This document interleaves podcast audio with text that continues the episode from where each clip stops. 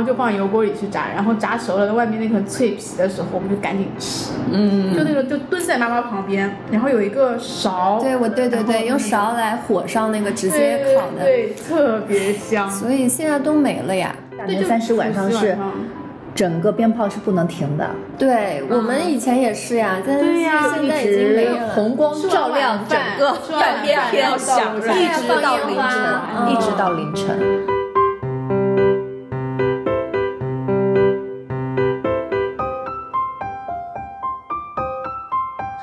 大家好，欢迎来到我们这一期的姐姐们的茶歇时间，我是团团子。Hello，我是婷婷子。Hello，我是悠悠子。Hello，我是菲菲子。那今天是元旦的第一天，新年，我们祝大家新年快乐！哎，你们昨天跨年怎么过的都？哎，我好像还挺普通的，就是正常的下班回家，就家里人做好饭，正常，就吃了一个饭，就是就很普通的。没有跟你老公？喝喝酒啊什么的吗？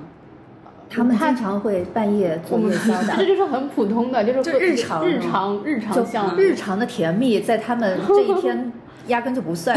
就就是很普通的一天。而且昨天我老公单位里他们晚上是有聚会的，所以他晚上也没有回来吃饭，嗯，也就是和我吃个夜宵，就是实名制的身体和我跨了个年，大概就这样子。嗯，哦，我真是想啥呀？你们想哪儿了？我也想完了。哦哦，原来不是那个意思。好，下一个。哎，你吧？你啦？哦，我现在所有所有的节日，我总结了一下，都是我带着我的孩子两个人在冰场度过。我从平安夜，今年的平安夜开始，我就是带着他，因为刚好也是一个周五，周五的晚上他固定是冰球课要在那个冰场所以训练的，冰球课要到十二点嘛。到十点，我带着他到家。周五，尤其是像昨天晚上和那个圣诞夜、平安夜的那天晚上，我光从万象城的那个车库的地下停车位开上车库，我花了四十分钟。你可想而知那个人有多少。平时其实就两三分钟打车不香吗？打车也堵。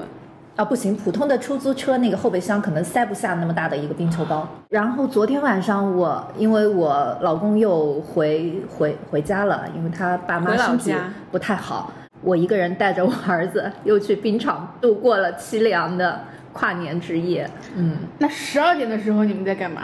十二点的时候回家伺候完小主上床睡觉，然后我也就洗洗睡了呀，刷一刷手机，跟身边的朋友说一声啊，跨年啦，新年快乐，然后我就睡觉了。嗯好的，好的。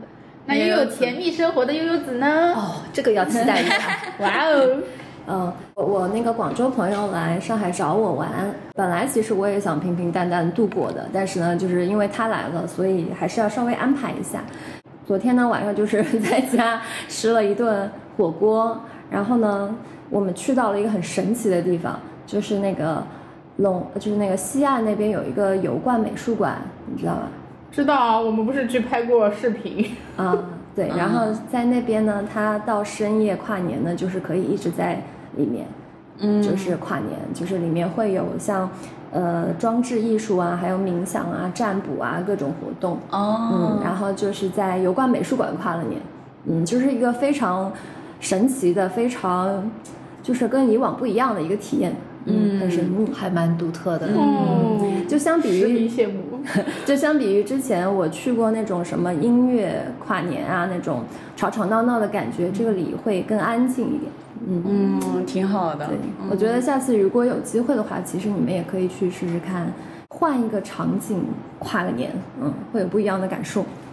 啊，我昨天是线上跟五月天 跨年，哦，对对，就是线上的五月天。对我，我就是一直会追他们，就是疫情之后每年的这个线上的这个演唱会。然后因为我们现在就是家里面装了那个就是投影仪嘛，嗯就非常爽。虽然说家里只有我跟我老公，他没我嗨，但是这是我跟他就是呃成立了一个小家之后，在这样的一个就是比较温馨的够 成立了一个小家。我在这个公司，哎，我前几天刷抖音，嗯，居然刷到了你，因为我抖音几乎没有加过特别多的人，就会我也刷到了。无聊，然后我就发一下。看完了你所有。没有没有没有，就有一个推送，当天的一个推送，无聊的一天是我有看早上出门一点钟的晚饭，从早呃从早上出门一直到你开车、哦那一段那个是一段，我觉得那个拍摄手法还挺挺好。我就是那个是模仿的张张同同学，对，就是他比较火，然后我就很好奇，嗯我就试了一下，嗯，只有那个音乐是像的，其他都不像。对，其实上期节目也聊到了对于二零二一年的一些总结啊，今天就因为新年来说一说对于二零二二年的一些规划呀、打算。嗯，对，那其实就春节也就不远了，你们有没有春节打算就出去哪里玩呢？可以推荐一些地方。嗯，因为疫情嘛，就是小孩子如果去了外地的话，他回来需要有做核酸啊等等一些的的动作嘛，所以我们今年春节是不出上海的。然后我找了一个崇明的，嗯，说是民宿，但是它其实环境啊什么的都特别好，它它叫东河九谷，嗯。然后它是个乡村酒店，它里面的设施也很完善，它基本上已经做到了一个酒店的一个档次了，包括自助早早餐啊，包括一些，嗯、就是农家乐啊那些东西都有，包括带孩子可以割割稻，就是割啊，那就是那种农作物。种乡村体验。对，但是它其它那个酒店的环境特别特别好，就是嗯推开它的窗外面就是个泳池，就是每个每个、哦每个就还是比较现代化对，特别现代化，嗯然后那个环境也很好。那个地方我还挺推荐的，因为它周边也有很多地方可以玩的。因为崇明嘛，就是、嗯而且你去自驾过去的话，你其实到近一点到近还是很方便的。对，嗯，春节哦，那时候可以。因为其他我们可能过去住个两三天，然后其他日子的话，我们还有亲戚回到家里来住嘛，七天很快就过去了，是的一眨眼。嗯，悠悠子呢？春节就原地过年呀。就在我我我觉得上海其实挺香的，市区是吧？疯狂的安利上海，安利市区。其实像那个襄阳南路、永嘉路就很像那个小巴黎嘛。嗯然后你要去韩国的话，就可以去那个韩国街，呃，吃个烤肉，然后再去蒸个桑拿，也挺爽。就是在上海游遍全世界。对啊，然后日本呢，就是找找那个古北，嗯啊，对对吧？嗯因为好多那个非常地道的那个日本居酒屋和烤肉店，嗯我觉得没必要出上海呀，就而且那个时候应该上海人不多，对的大家都回去过年了。对啊，嗯就是又舒服，氛围又好，然后就是在没有人，就人人不是很多的上海街道走走，然后看看冬日里的上海。嗯，对，就是因为我们平时好像也没有太多机会慢下来看上海。其实，在春节的那几天，可以就好好的就享受一下，就是就是人烟稀少的，就是人不是特别多的，然后景色也依依旧非常美好的上海。嗯，对，如果说那几天能够有下雪啊，或者怎么样，哦气氛就更到位了。哇对，对啊，然后捧杯咖捧杯咖啡，然后坐在路边，然后看着下雪，哇，很美。很冷吧？上海上一次下雪是什么时间不？记得了，好像就是飘雪。对，从来没有积雪，我感觉，就是我来上海之后这么多年，我没有感觉到有哦一，次、有一年是有雪灾，有一年啊，是吗？雪灾好嗯像在、在那个南京还是哪儿？苏州应该是零八年，啊，那很早零了。七年、零八年的时候。是吗？嗯，哦，暴露年龄 我记得零八年那时候好像还堆过雪人。那是蛮早，所以好好久好久都没有在上海见到过，就是这么壮观的雪景。但我记得我生完小孩以后，有一年应该也是下雪的，因为我老公还特地去下面挖了一坨雪回来给小孩玩了，哦，好像是，就是那个雪飘的还是挺大的，挺大的。对，但嗯好像没有积得很厚，就是啊没有积得就是那种很厚，但是已经给也可以到堆雪人的那种小状态了。嗯，像北方人听到我们这个描述，好傻呀这个算是什么下雪？白眼，嗯 妹子你呢？春节怎么过？呃，我其实春节有两年都没有回老家了，都是在上海过的。其实我今年特别特别想回去，如果疫情没有那么严重的话，我应该会带着孩子回一趟老家。然后其实我也挺建议，就是上海的一些听众啊，也可以有机会可以去到我老家去过一个年，安利了好几次。对我们家是在古时候称徽州，现在是在黄山那边的一个小城，叫做绩溪。然后它是古徽州徽文化的发源地嘛，在我们那边年味会特别浓，就是就算是外地人去到当地的话，你也能感受到这种呃节日的很浓厚的这种气氛。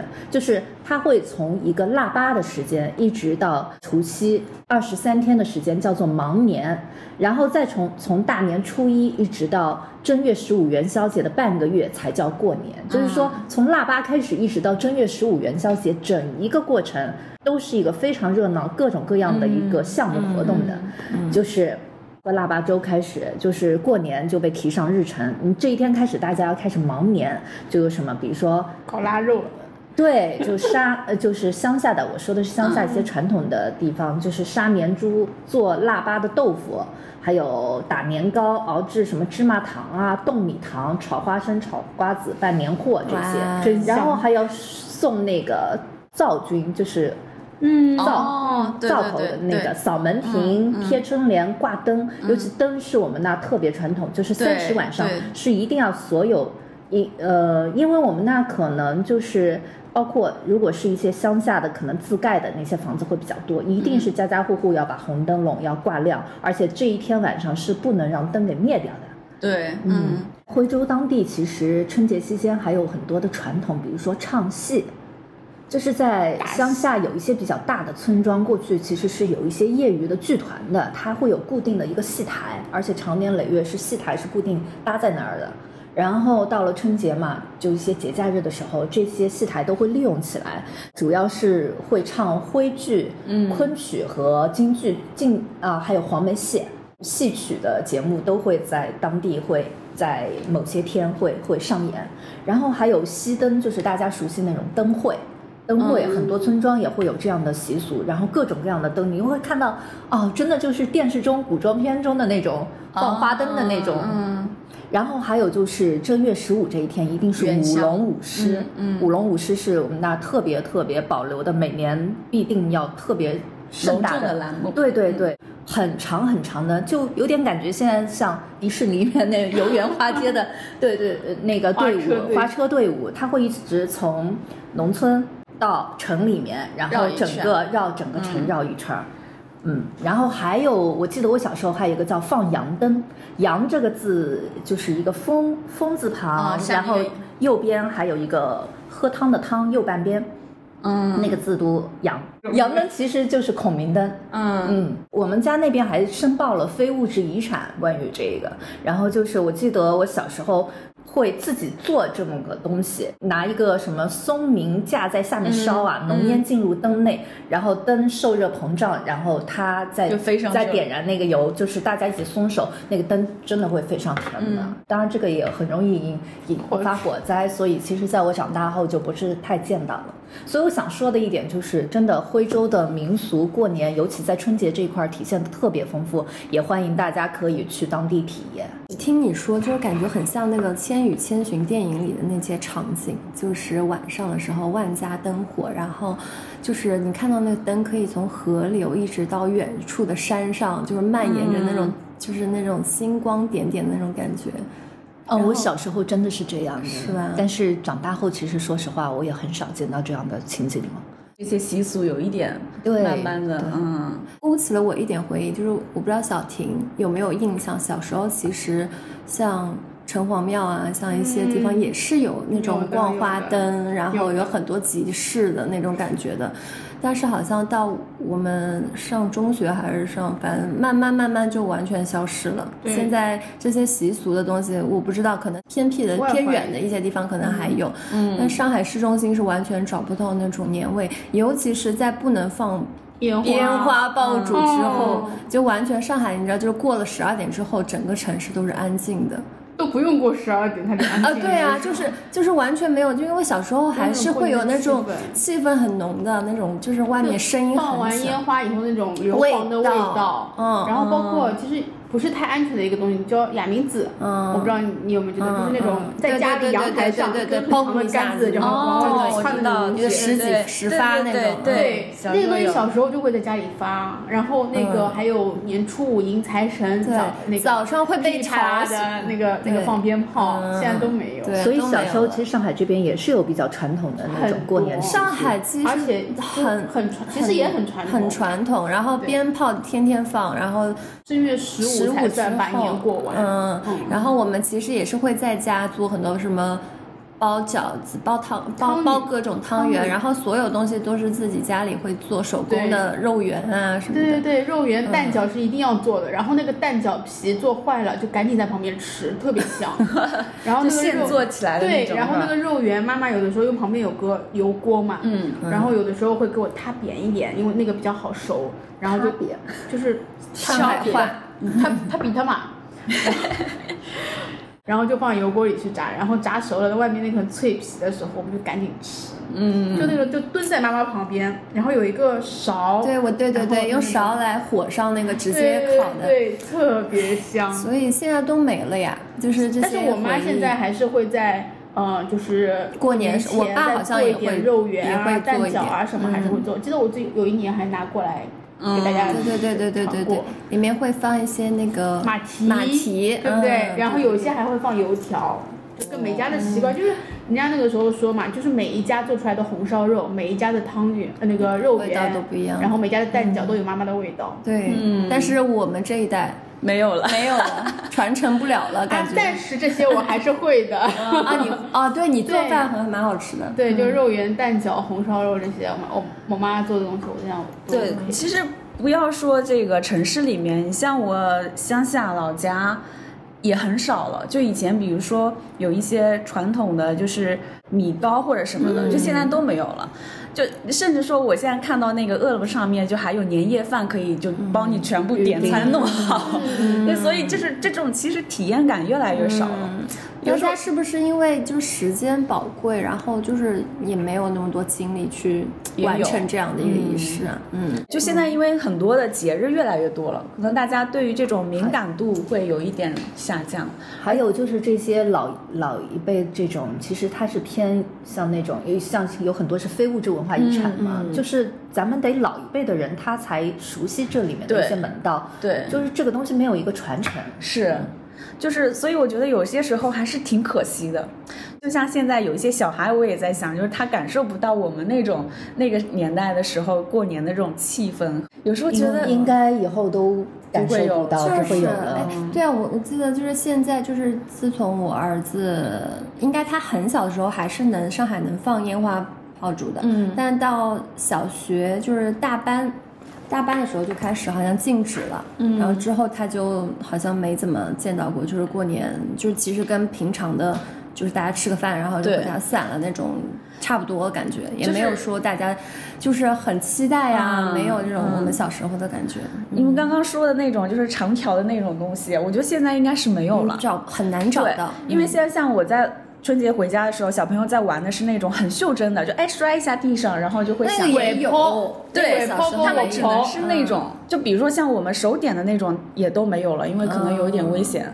对。很，难买像的小蝌蚪一样那个。对，就是蝴蝶或者小的，就是你摔地上，就是我们小时候叫鬼经常玩的。叫鬼嗯抛对对对，只有这种，就就没有像我们以前玩的那种有各式各样的那种鞭炮。竹是吧？啊，还有那种抽鞭子的那个，就是会对这这这这这这这。哦，对对，像那个小蜜蜂一样的，反正哦，对对对陀螺还是什么东西？就会转的嘛。对，嗯我很庆幸我儿子还玩过，你们那我儿是没玩过，哦还有的了，而且是大年三十晚上是整个鞭炮是不能停的，对我们以前也是呀，但是现在一已经没直有。红光照亮整个半边天一直到凌晨，嗯一直到凌晨。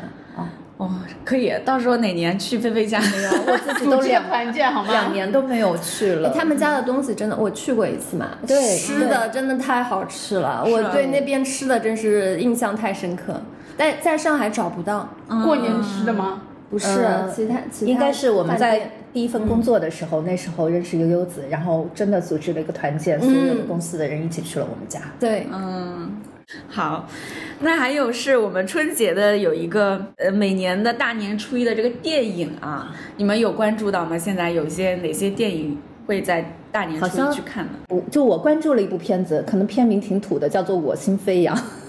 然后他是致敬冬奥会的，就是算上之前一个人的奥林匹克，还有徐海峰的枪，这个是中国奥林匹克体育电影的第三部吧。然后为什么关注他？可能跟我孩子有关，孩子一直在学冰球，然后我挺想带着孩子去看这部片子的，因为他是讲那个短道速滑项目，就是武大靖参加的那个，然后他的背景是放在二十世纪末，就是刚刚参加冬奥会的中国代表团，是看他们如何一步一步实现零的突破的。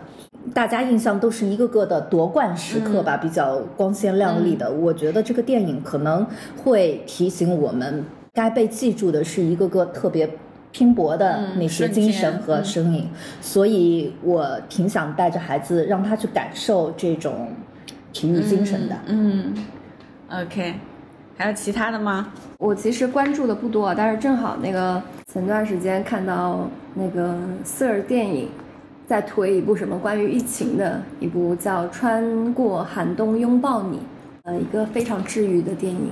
就是在冬天的时候，就是大家还是需要一些温暖、温度嘛。所以我觉得这部电影呢，其实我说实话，我不是很敢看，因为肯定会哭。对，很感动。嗯，对，因为感觉应该是很催泪的电影。嗯但是如果你在冬天的时候、寒冷的时候需要这样的一个温暖，而且我觉得疫情就是给大家留下其实蛮深、非常非常深刻的印象。在这两三年的时间里面，我觉得是一件怎么说呢？就是虽然里面有很多的一些就是不是特别。开心的一些回忆，但是我觉得值得被记住吧。有些人也值得被记住。对对是嗯，可以去看一下，嗯就看看电影里那些医护人员他们的一些辛苦啊，他们那些可能发生的一些呃属于他们自己的一些小人物，但是很真实的一些事件。嗯，觉得挺好。是要的，因为可能对于我们大多数人来说，影响的只是说我们的出行，嗯或者是要有一些预防的这种动作，但在我们背后是很多的医护人员，对。甚至是很多的志愿者，以及说有他们付出了很多对很，多，就可能我们嗯。不能感同身受。就是之前我看过有个剧，就是《中国医生》，就是嗯嗯就这剧也很催泪，就是我们感觉现在我们都好像很平，就很平淡的生活，嗯。但是背后他们的这种付出，以及说细节当中你的情绪和心态，真的是没法。对嗯。对对，我觉得还是值得被尊重、对被看见的。嗯。所以就是不管怎么样，还是值得我就是为他们买一张票吧。是是，嗯，他们就是这么高，我这边就比较普通啊。就是现在有一个已经在上了的，我我也挺想去看，叫《爱情神话》。哦，上海话，对，然后 然后它里面有一个就是有那种反串的，然后又是特别刻意的去说了一个，就是一个出轨的女的，她说我只是犯了一个全天下男人都会犯的错，嗯就是其实是女生嘛，然后就觉得这种性别上的一个。这个这个说法，然后让我挺想去看这部剧的。情人节当晚我会带孩子去看那个《熊出没》，哦就是小孩子的，每年都有一部。对，然后因为他之前对他每年一个，然后他之前小孩子比较小，他可能在电影院有点坐坐不住嘛，嗯因为现在小孩大一点，我想去带他尝试一下影院这样子一个地方，然后以后 看他能不能坐得住。对看他能不能坐得住，然后以后能不能陪妈妈看妈妈的电影，大概这样。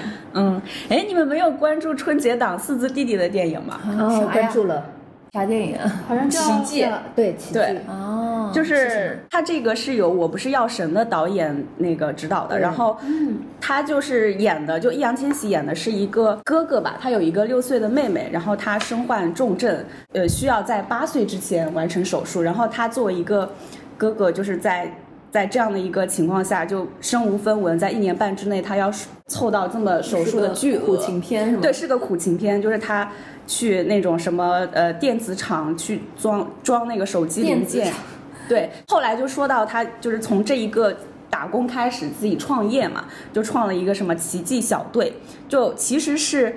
有一个那种励志的感觉，就是从可能这样的一件事情，然后促使他去实现了自己这样的一个梦想，就找到了这种人生的出路。但是这个也是预告片里的概述啊，就不知道可能电影里面会不会就更加动情一。个正能量的片子。对，而且就是我一直觉得易烊千玺演的片子都不会很差，就哎，我就是这种特别细腻情感，尤其又偏悲情的这种，我其实很不敢看。我连《少年的你》我一直都没敢看。是吗？虽然我很喜欢易烊千玺，嗯但是我不敢去看。所以刚才你说完，基本上都是苦情的，什么送你一我朵小红花，对对对我也没有看，就是我很怕去触碰这种类型的一个电影啊。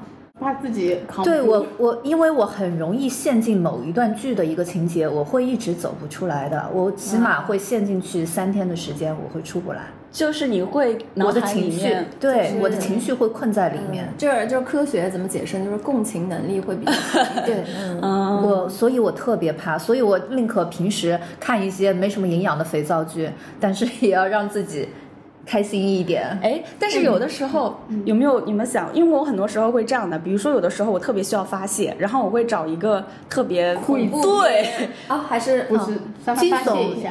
不是惊悚片，就是这种很感动的哦片子，去哭一场，然后就会哦，我不用看我都会哭啊。啊，不用看你怎么哭啊，就我随便想到一点什么，我可能想哭我就哭了。你想象力也对哎又共情，想象力又对丰富。嗯我真的，我就想到一个点，我可以坐在那儿，我要想要发泄，我就可以哭出来了。啊，嗯，对的，你之前你记得有一次你在说一个就是暴雨的一个事情，然后你说地铁上的一个妈妈说让妈妈再抱你一次，然后那次我就自己哭的不行。哦，那那个我觉得是，就是大家每个人其实多多少少都会有共情的能力，就是可能菲菲这一点会更很强强，走不出来。哦，怎么办？就真的走不出来。嗯，我觉得我是会做好心理准备的去看这个。，对，我会拿好餐巾纸，买好。嗯嗯，就是如果，但是如果是那种特别就是要赚你眼泪的那种电影，我不太会看。爱情片我不大爱看，就是就是有一些爱情苦情戏，我是不是不是特别对，就是看它明显就是想非要让你哭出来那种电影，嗯我不太喜欢看。嗯，然后还有一部电影我也想推荐的是《狙击手》，就是那个张译演的，因为我觉得就是张译的挑片子你也是。好像男神是吧？是，对对对，是曾经对，就是因为我觉得他挑的电影跟电视剧都是不会太差的那种。然后他这部电影是由张艺谋和他的女儿首次联合执导的抗美援朝的这样一个素材的电影，就是讲述了中国志愿者在敌军力量悬殊的这个境地下，就是与美军的这个狙击小队展开那种生死较量的故事。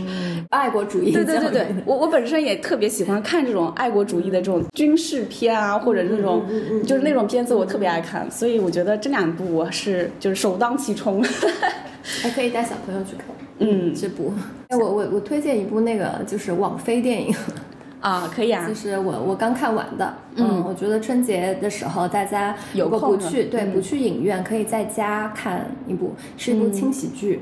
但是这部轻喜剧它的内核其实还是比较的正能量，而且是它价值观还是比较正的。嗯。啊，而且里面的明星非常多，像那个莱昂纳多，还有大表姐，嗯。然后还有那个梅姨，哦哦哦，嗯，全明星阵容。然后它叫不要抬头，不要抬头。啊，对我我我建议大家可以看一看，它的分数呢，就是我我觉得不算特别低，而且看完之后，我觉得就是多多少少会有一些反思。嗯。它讲的是，我大概说一下它，不剧透啊，就是呃讲的是呃那个大表姐，她是天文研究的一个学生，一个一个研究研究生，然后她的导师是那个迪迪卡布里奥嘛，就莱昂纳多，然后他们在无意间呢发现一颗陨石，嗯正以飞速的那个 光速的速度就是冲向地球冲向地球。算了一下，大概还有六个月的时间，马上就要撞上地球了，马上地球就要毁毁灭了。然后这时候会怎么样呢？就是他们可能就第一时间联系到了美国总统，然后之后发生了一系列的事情。然后到底有没有撞上，或者是在撞上之前的这个六个月发生一些什么事情呢？我建议大家可以去看一看。啊，OK，那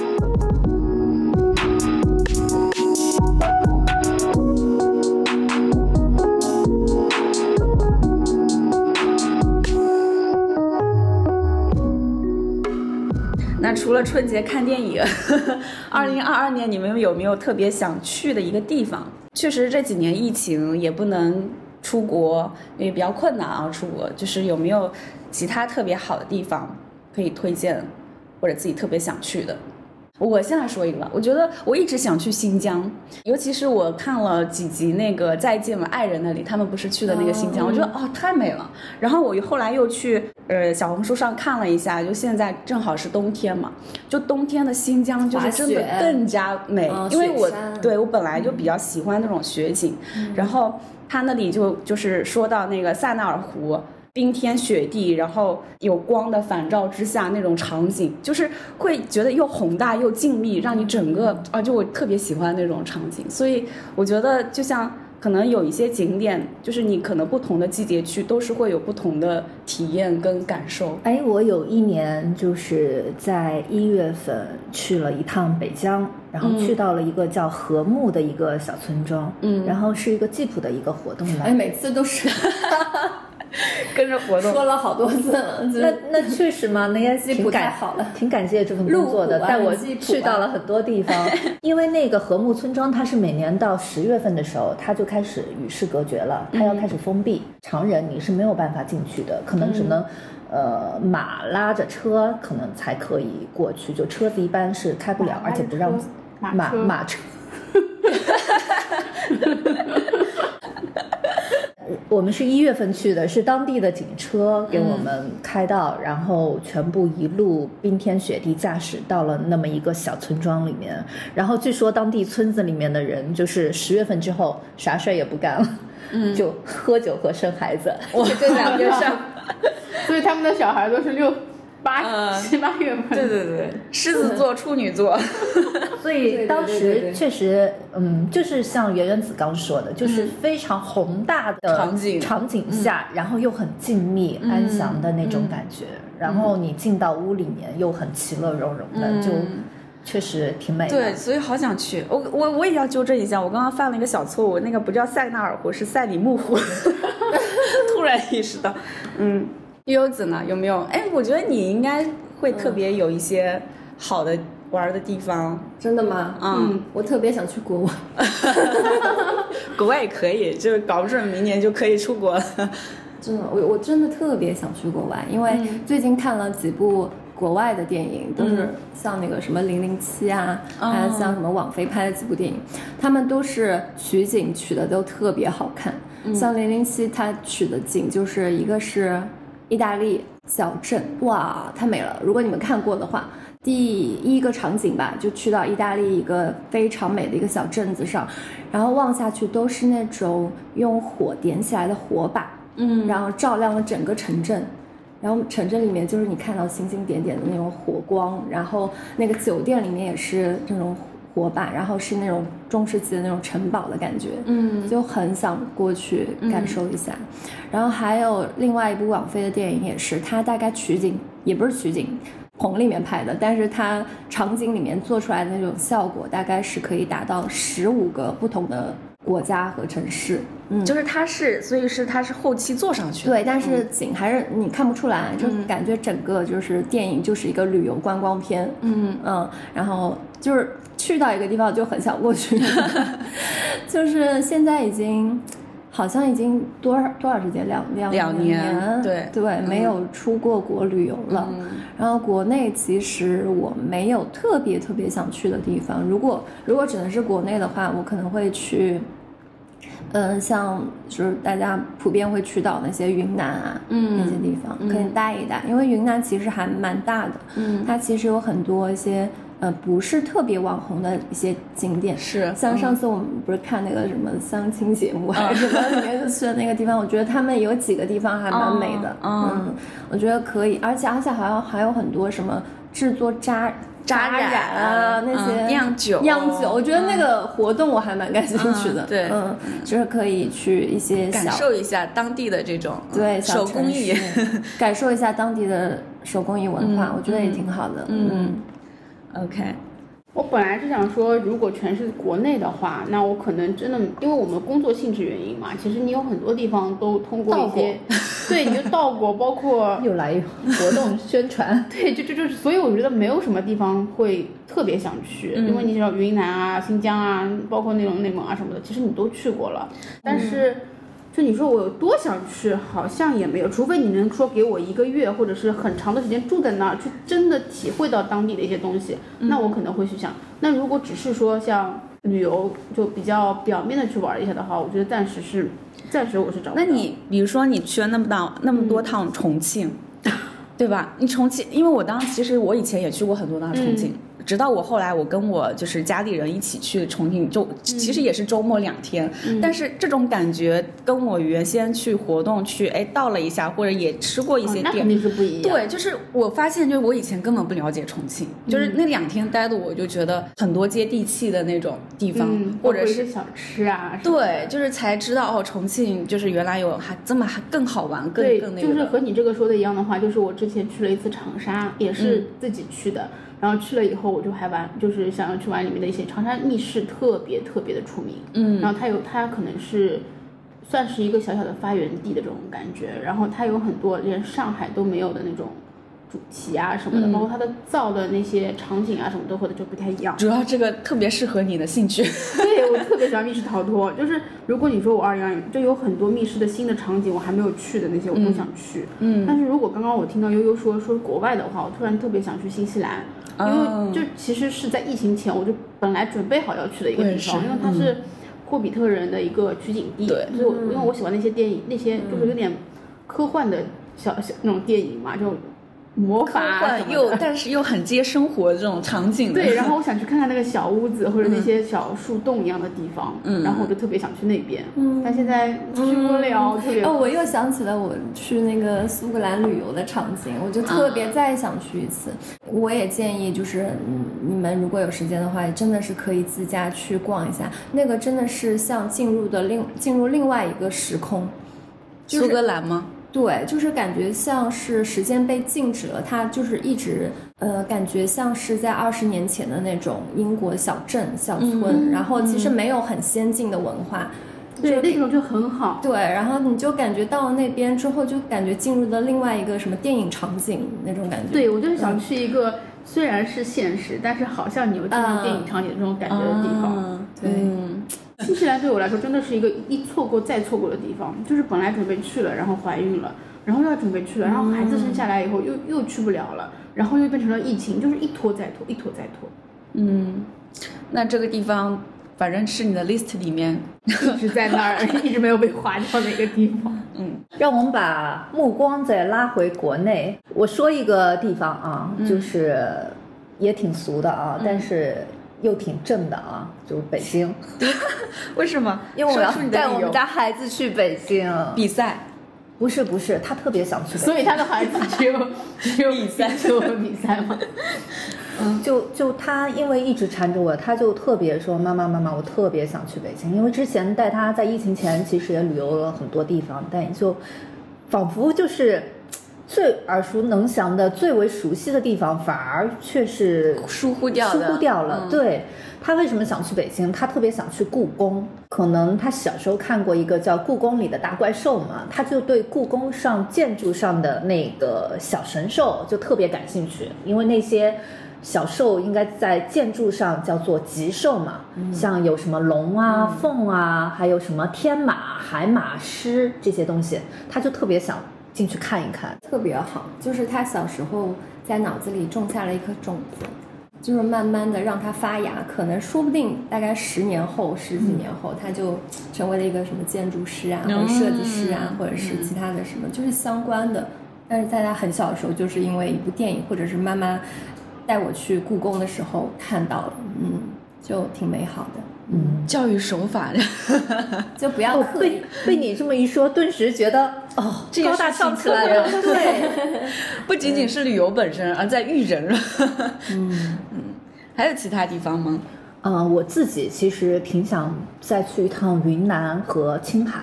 就是为什么是还是我自己的情节，就是我去做那个西部教育的一个走访去过的地方，因为那边有我两个资助的一个孩子，我其实挺想再去看看，跟他们沟通一下的。嗯，对，青海我觉得是也可以，因为你不同的季节去也是有不同的。嗯，好，那我们说这么多要想去的地方，你们有没有新年就二零二二年有特别想买的一件东西？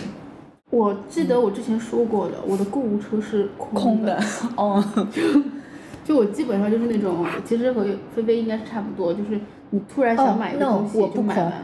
我我是想买的东西买完了，但是我购物车还有一百多件呢。购那不是啊，就是说买你想要一个东西的话，你就会去买嘛，就是因为你可能也不会今天说，老子今天想要一栋楼，这不至于是吧？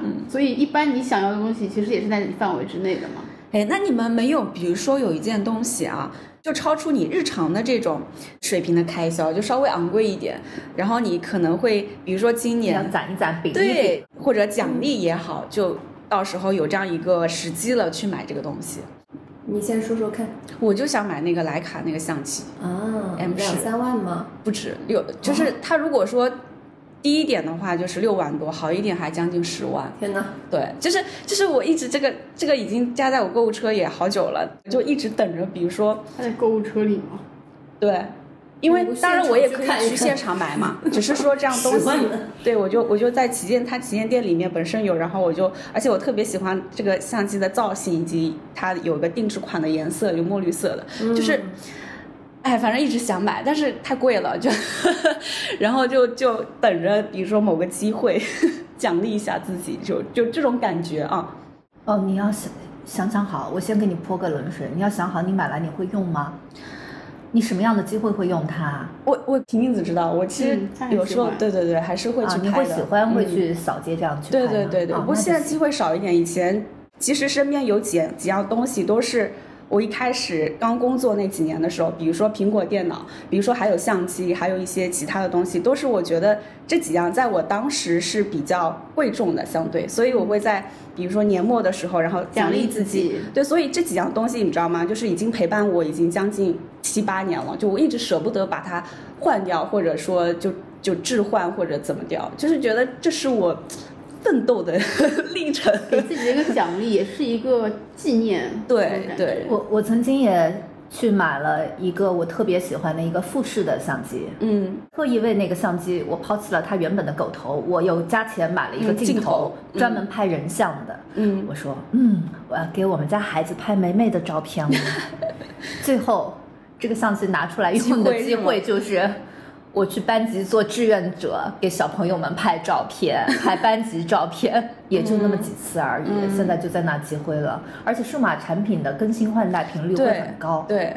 我提这个想买的东西的点，其实是有我之前刚刚说的那种感觉的，就是有一种奖励。对，嗯，其实也不是说你立马一定要有的东西，嗯嗯就是一个我如果今年还不错，嗯对自己也比较肯定的话，可以给自己一个是开心。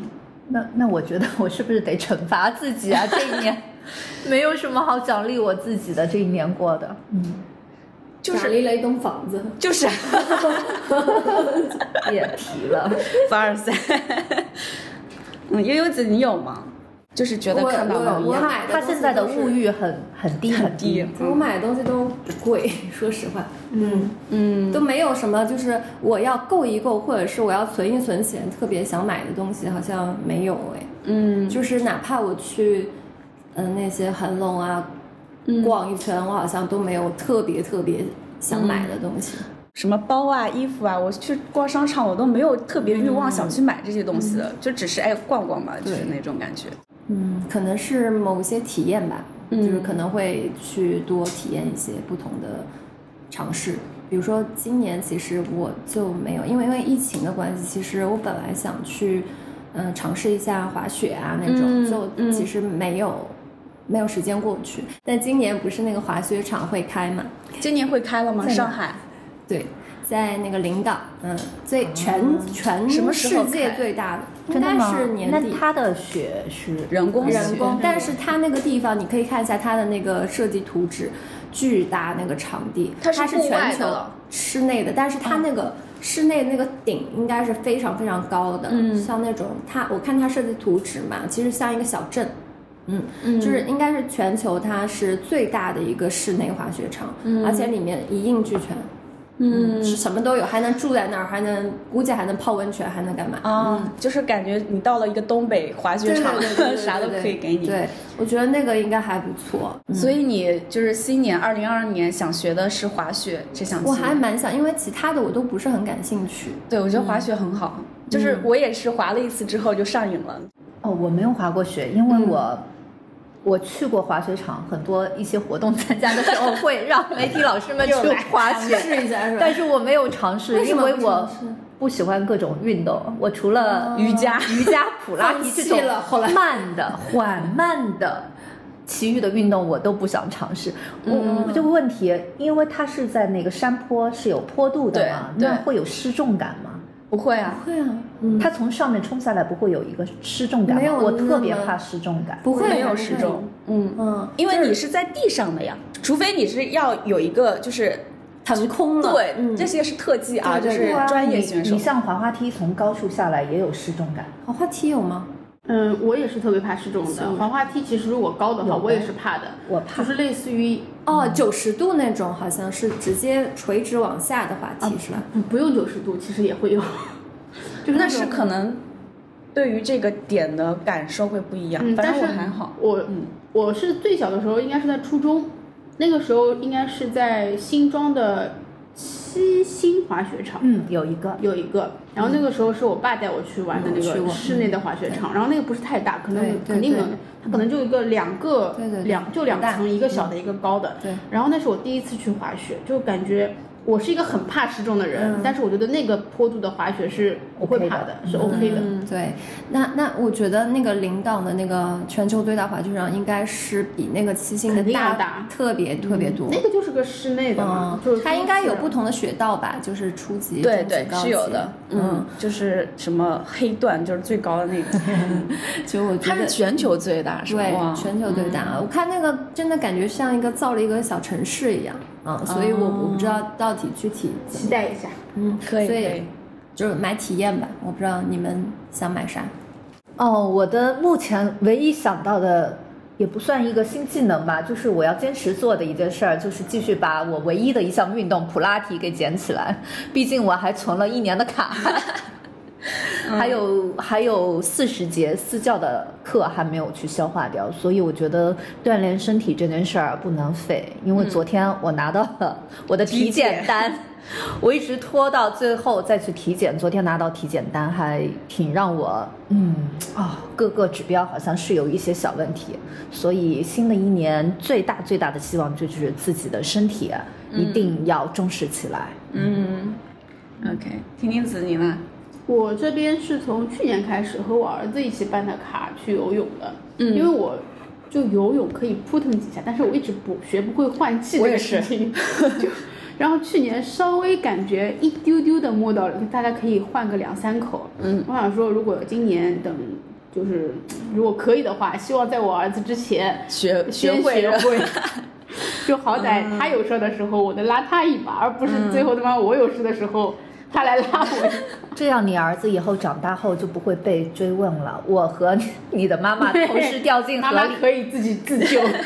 对，哎，我挺想学那个滑翔伞的，就就是哇你胆子好大哦！就是我蛮喜欢这种，就是比较刺激性的运动。对对对，但是就是好像我查了一下，如果说去学的话，周期都蛮长的，就是可能你要两周，因为他还要给你上一些理论课，然后什么，就不是那么简单，就不像所以你是完全没有恐高这个事吗？以前会有。哎，其实说到这个也很奇怪，假如说我是走在那种就是玻璃栈道那种，就很高，那个时候我会有一种恐高，就晕眩感。但但是软啊。对，但是如果说你让我从比如说坐那个过山车、跳楼机或者什么那种，我就不怕。甚至有一次我在香港有一次去玩的时候，就玩那个跳楼机的时候，嗯就上瘾了，反复玩三四次，对，哎，很刺激。就当时也不会怕说这个东西会出现什么意外，就觉得很好玩。但是你说让我站到，比如说，因为像我们老家也有那种玻璃栈道，也不是特别高。当时我站在上面的时候，就是那种给我的感觉就是，我怕这个玻璃碎掉，就是会有一种嗯恐慌。嗯其实就是妄想症嘛，哎，但是这种站玻璃栈道或者这种我不怕，我怕的。嗯我怕过山车，就是那种再失重感，再小的过山车过山车我都怕，我连悠悠子知道，我跟他去坐七个小矮人，就是迪士尼那个，然后我我也怕。我吓到不行了。那反过来说，就是那个飞跃地平线，你怕不怕？我儿子都不怕的东西，但是有有一些飞跃地平线不行。不不不怕，哦哦哦，因为那个是其实没有太多的失重感，那个就是画面会比较刺激，画面性的东西我不怕。我其实你你你就是那种感对，失重我就是感会冲下来的那个飞越地平线有几个镜头是冲下来，只要往上的我都不怕的，它往下的那几个镜头我是已经闭起来的。嗯，嗯，那你们做那个创，我没有做那个，我那个，我不敢。我不敢那个是吗？对啊，嗯就是那个，我不敢。那也很刺激的。我知道，所以我那个已经减速了。对，哎，说到这个，我还今年也想学那个，就是去考个摩托车驾照，就一直也没考。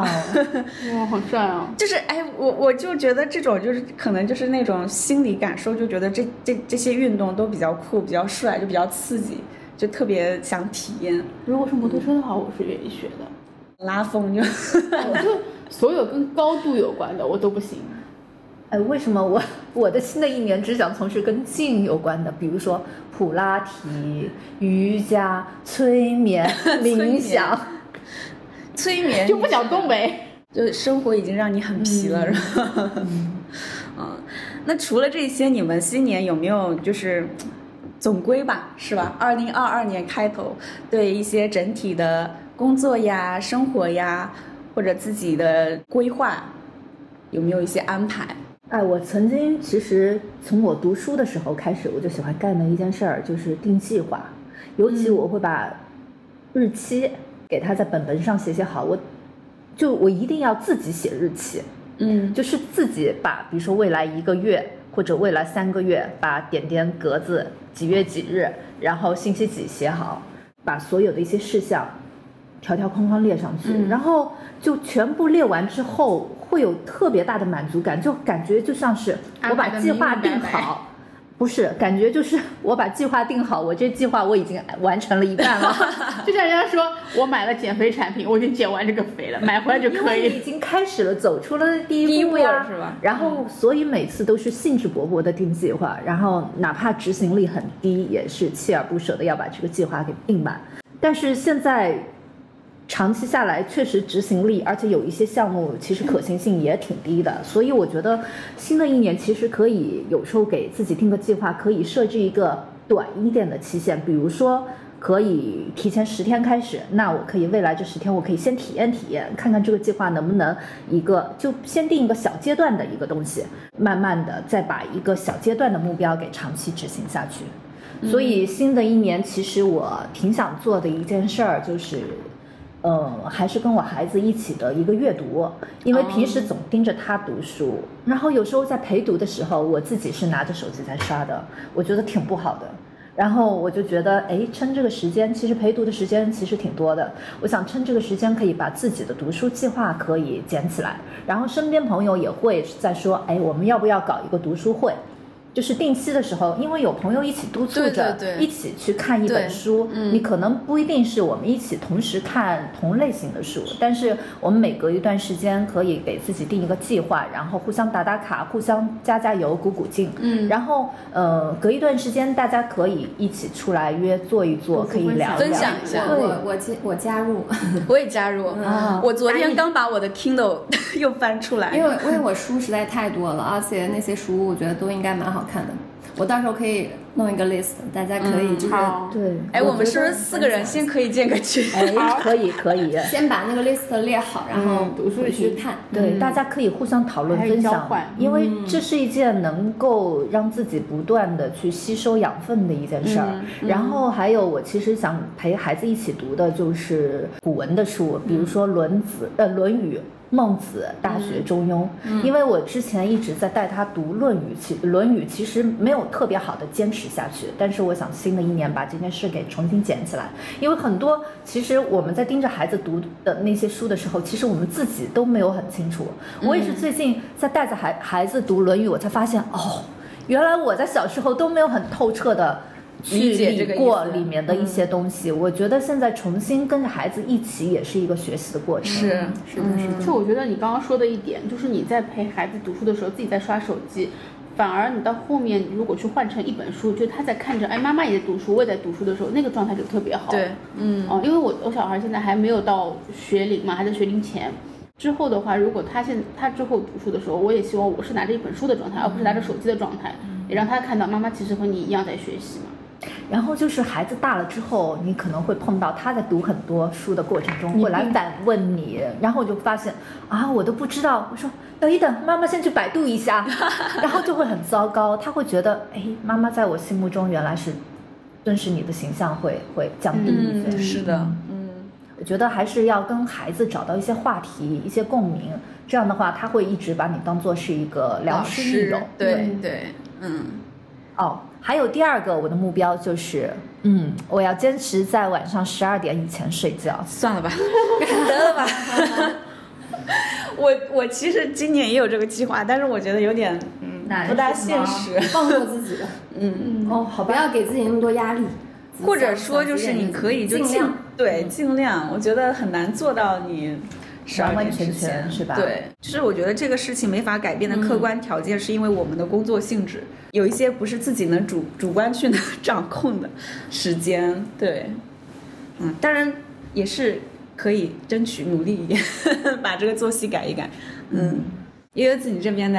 哎，其实刚才 e d i s 说到的那个阅读，就是我今年特别特别特别想做的一件事情。嗯所以前面说到那个读书会，我觉得特别好。嗯，我觉得真的大家可以 立马建一个群。可以可以，嗯，然后因为我确实是最近，包括去年买了很多书，但是都没有读完，就大概只很多书都读了三开头也是其他人推荐的一些书嘛，我觉得都特别好。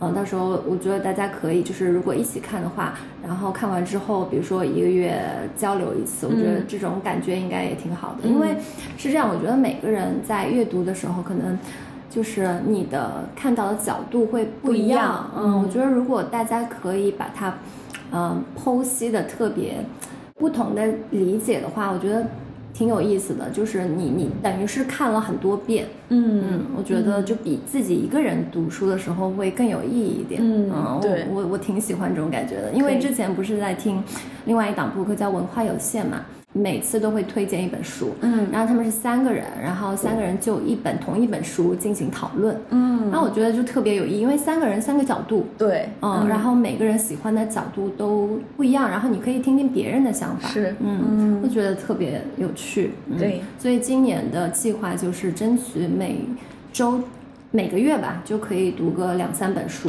这样子，嗯，嗯，OK，婷婷子呢也想读书，读书，说实话，我我我确实有读书，但是我所谓的读书可能和他们说的不太一样。我说的那本书，它可能是一个解谜破案类的，也婷是，婷子是一个逻辑思维非常缜密的一个理科生。这里插一个背景，就叫《崔修斯之船》。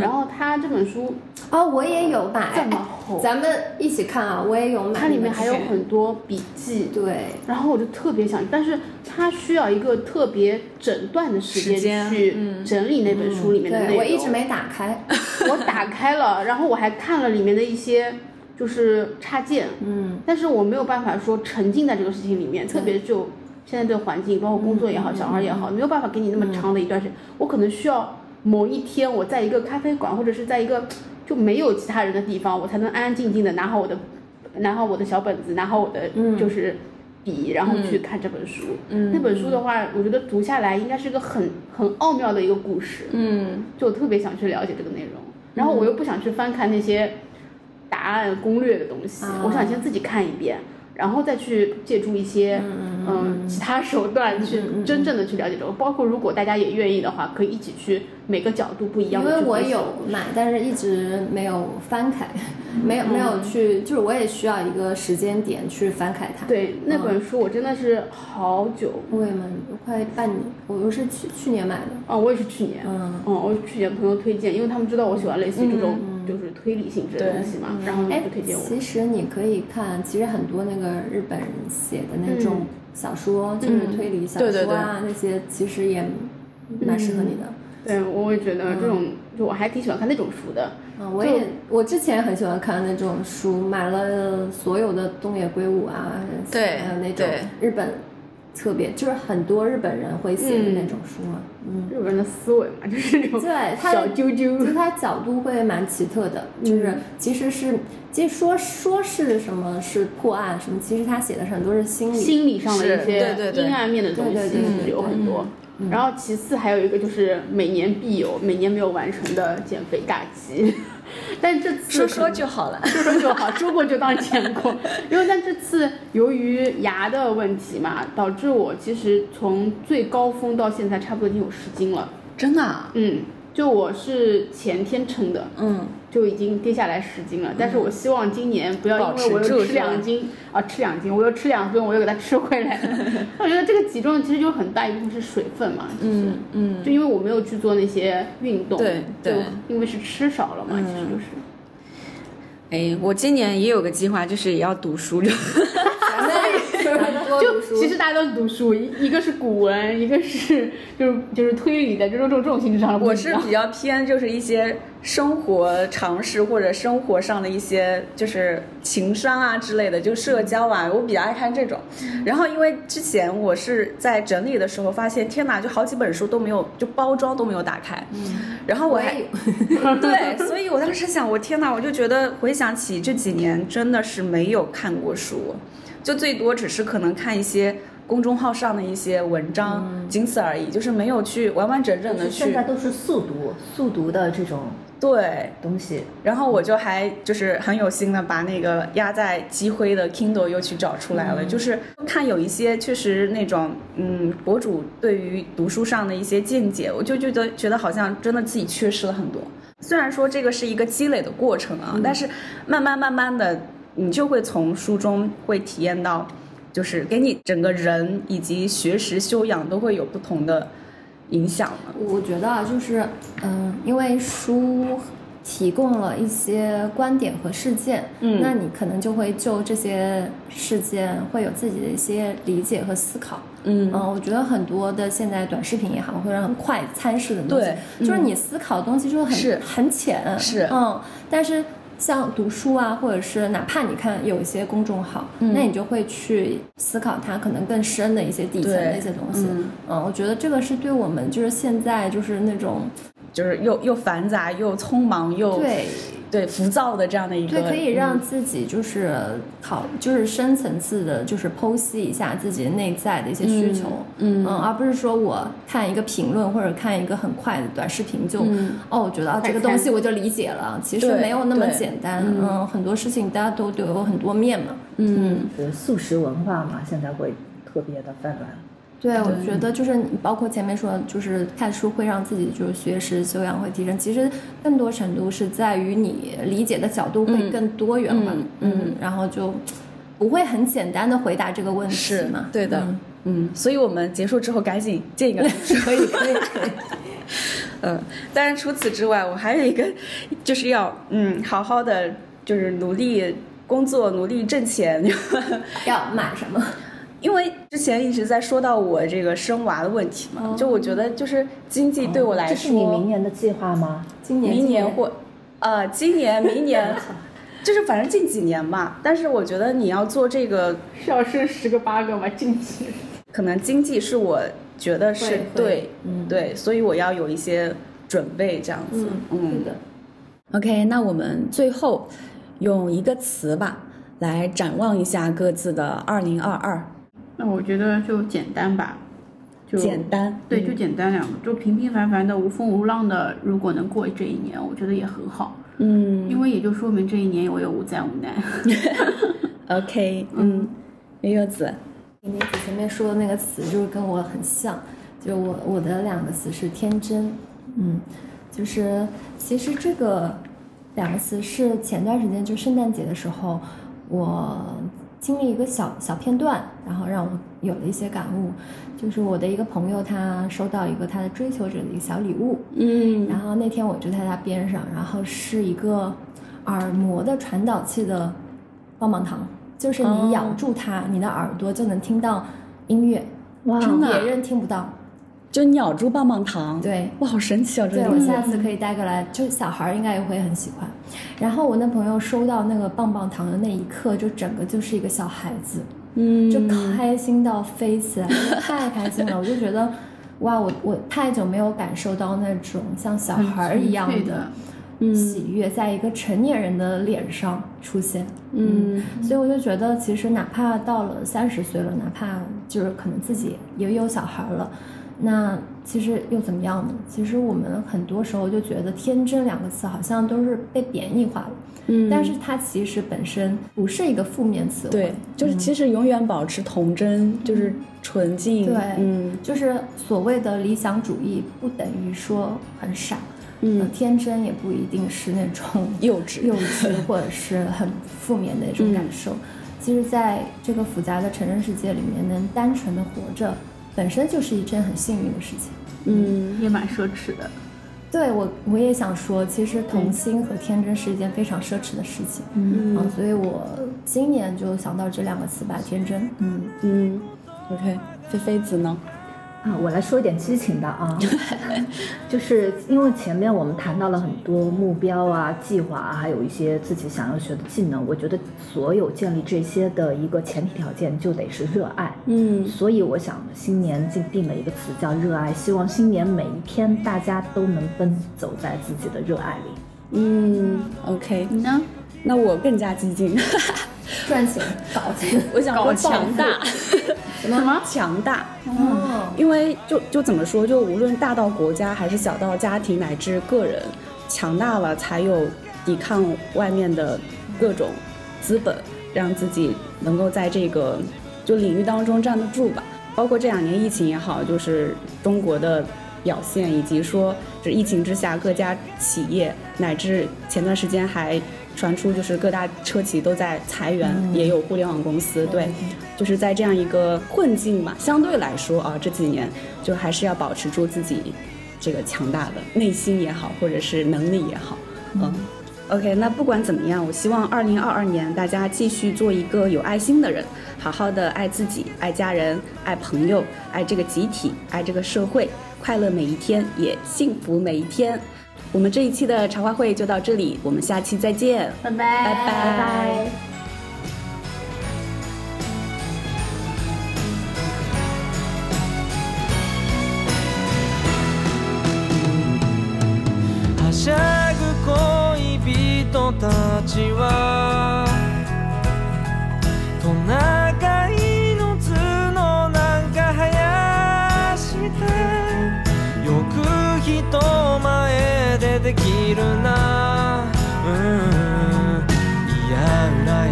なんて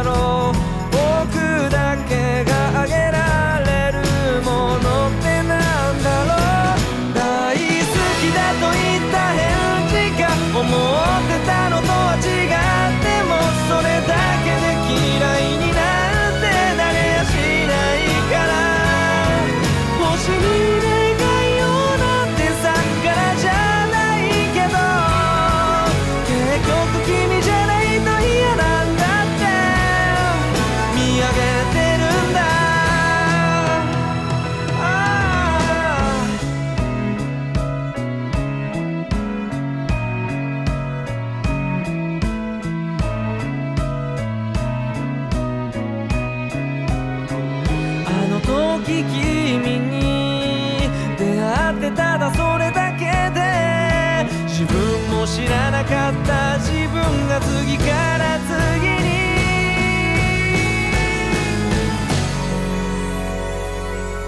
会いたいと毎日思っててそれを君に知ってほしくてすれ違う人混みに君を探している。君他の誰かと笑ってるかな？胸の奥の奥が苦しくなる。